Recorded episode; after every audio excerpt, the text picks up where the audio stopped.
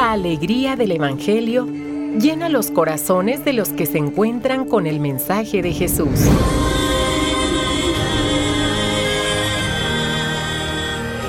El Evangelio de hoy. El Evangelio de hoy. En voz de Monseñor Sigifredo Noriega Barceló. Escuchemos.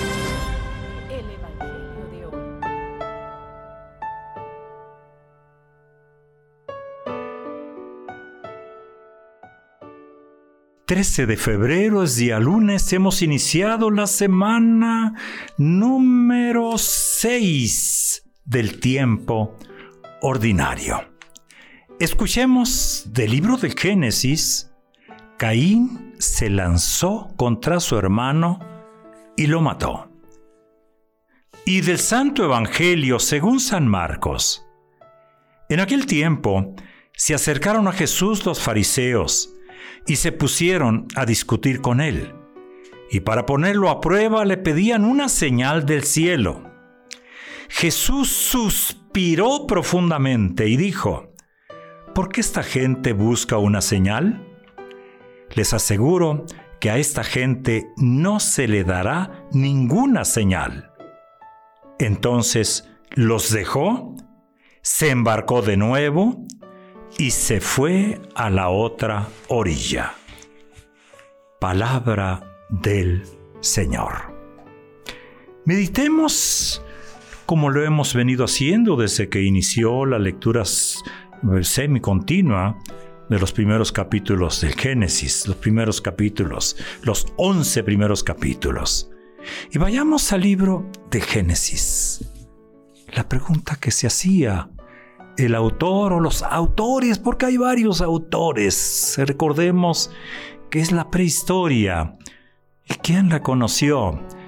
Más bien puede, eh, solamente puede describirse el conocimiento a través de ciertas leyendas, a través de ciertos mitos, a través de ciertas narrativas simbólicas. Es como en la humanidad. Va encontrando y va escribiendo, va dejando a las siguientes generaciones eh, la, lo que ha encontrado. Y antes del encuentro hay preguntas. ¿Por qué el mal? ¿Cuántas veces nos preguntamos, ¿por qué el mal? Y esto se hace angustioso ¿eh? cuando pasamos por situaciones eh, mucho, mucho, muy difíciles.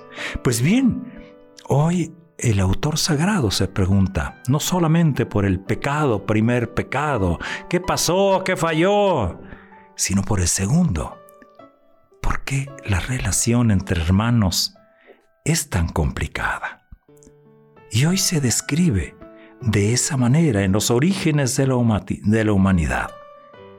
Se trata de qué?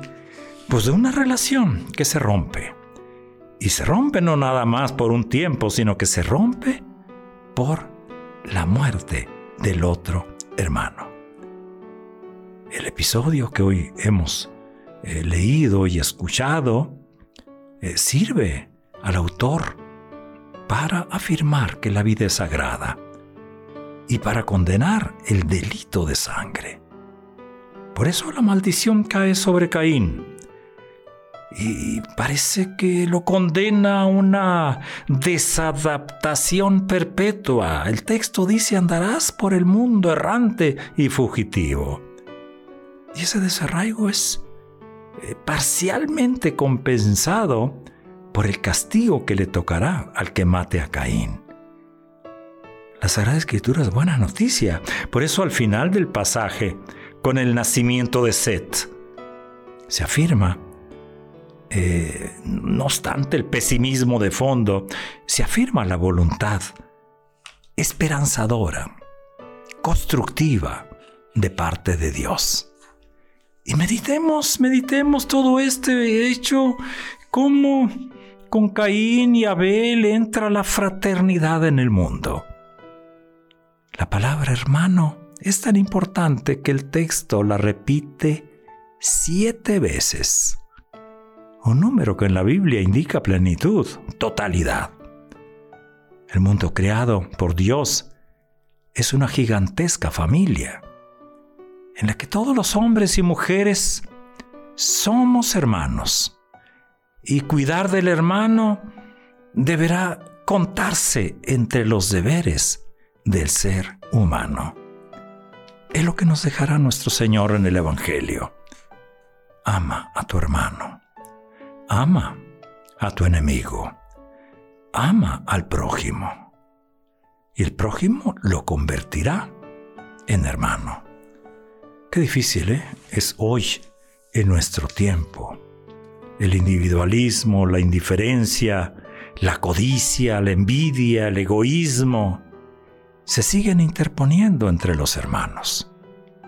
De muchas formas, Caín, pudiéramos decir así, continúa vivo, eh, atacando y matando a Abel.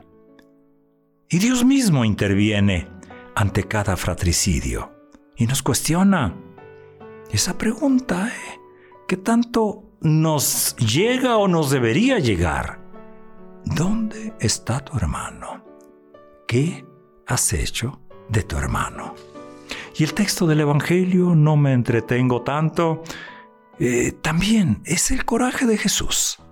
Ahí Marcos lo describe suspirando, eh, le pone mucha, eh, diríamos, mucha saliva, suspirando, el suspiro, el desaliento de Jesús y la radicalidad de su negativa. ¿Por qué? Porque no quieren aceptarlo. Piden una señal. Pero sabemos bien que la, la, la señal, esa que se pide, esa prueba que se pide, pues es una falta de fe y es tentar, es tentar a Dios. Por eso el rechazo de Jesús es claro. Y por eso dice, se fue a otro lado, a la otra orilla. Hoy digámosle a nuestro Señor, Señor, no quiero desentenderme de mi hermano. Me niego a dejar entrar en mí cualquier tipo de agresividad o violencia.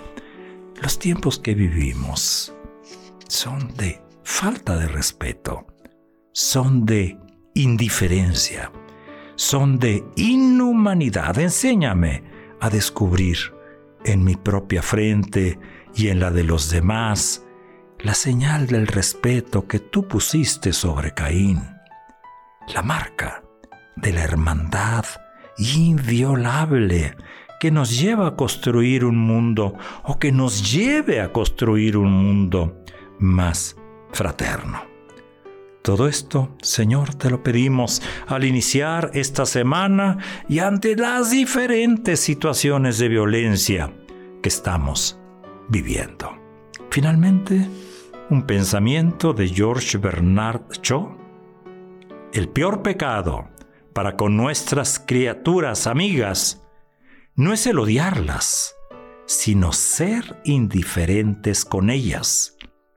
Esa es la esencia de la inhumanidad. Te deseo un gran día lunes, te deseo una semana llena de amor, llena de amistad.